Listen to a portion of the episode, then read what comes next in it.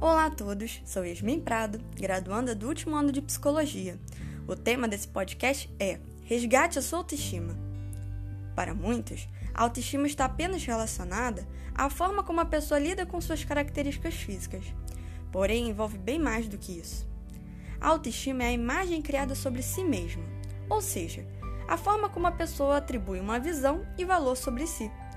Esse olhar pode ser de modo positivo ou negativo, é construído desde a infância ao longo de toda a vida, por meio da interpretação de acontecimentos, fatores familiares, genéticos, sociais, entre outros. A partir disso, teremos dois tipos de autoestima: a baixa e a elevada.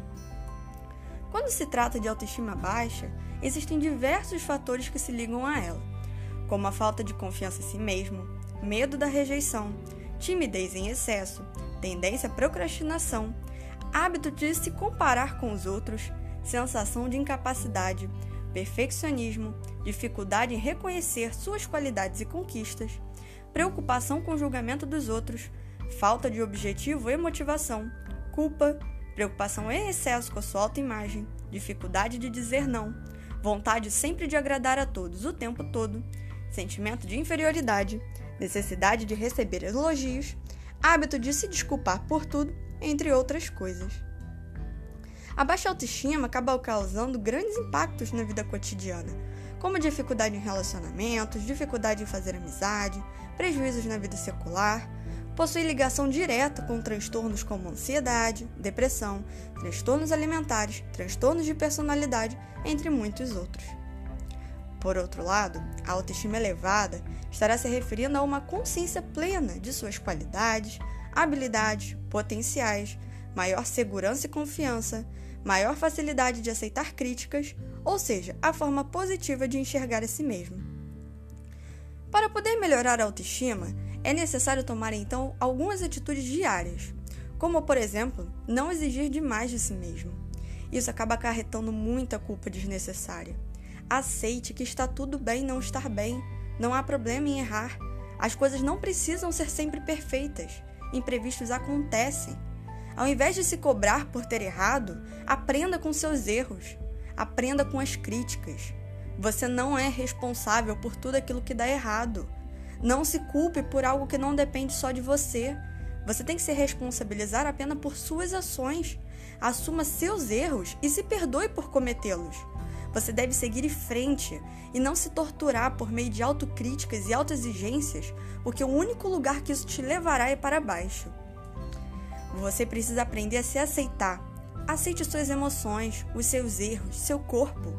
Isso pode até mesmo te ajudar a identificar em que áreas você gostaria de marcar como alvo de possíveis mudanças. Trace metas em cima disso e age de acordo. A baixa autoestima também envolve muita tendência de focar apenas nos aspectos negativos sobre si. Faça o um movimento contrário. Busque focar nos aspectos positivos. Lixe as coisas que você gosta em você, suas qualidades, seus talentos, suas conquistas. Valorize cada uma delas. E se isso for uma tarefa muito difícil para você, peça ajuda de alguém. É preciso também que você pare de se comparar. Ninguém é igual a ninguém e nem melhor do que ninguém. Cada pessoa tem a sua história de vida, sua personalidade, suas qualidades, seus defeitos. Não viva com base na vida dos outros.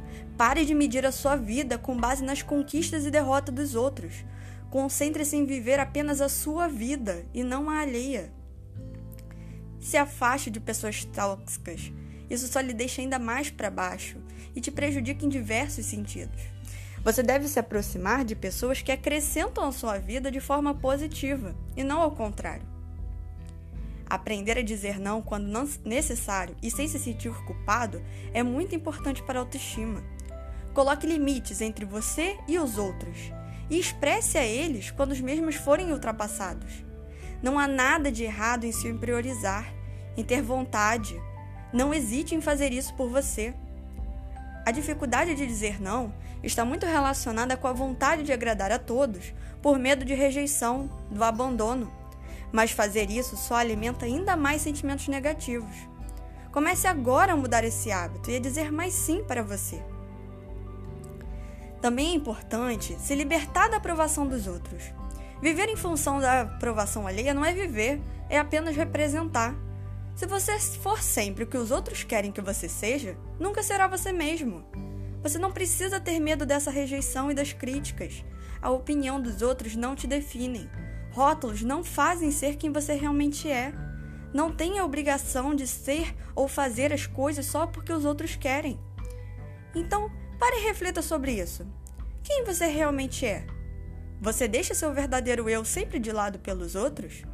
Se sim, que pessoas e situações te levam a fazer isso? E comece a fazer as mudanças necessárias. Seja você para você e não para os outros. Pratique o autocuidado, durma bem, alimente-se bem, faça exercícios físicos. Se exercitar traz grandes benefícios para a saúde física e mental porque seu corpo libera endorfina, que é o hormônio do bem-estar. Faça atividades que você goste ou que gostaria de fazer, como dançar, aprender um idioma, pintar, tocar um instrumento, ler, plantar, jogar, entre outras diversas coisas. Se permita descansar, cuide de sua aparência, dê pequenos agrados para si mesma. Pratique o autoconhecimento, se questione, reflita Explore novas possibilidades, faça uma autoavaliação. O ato de se conhecer contribui para o desenvolvimento da autoestima e do amor próprio.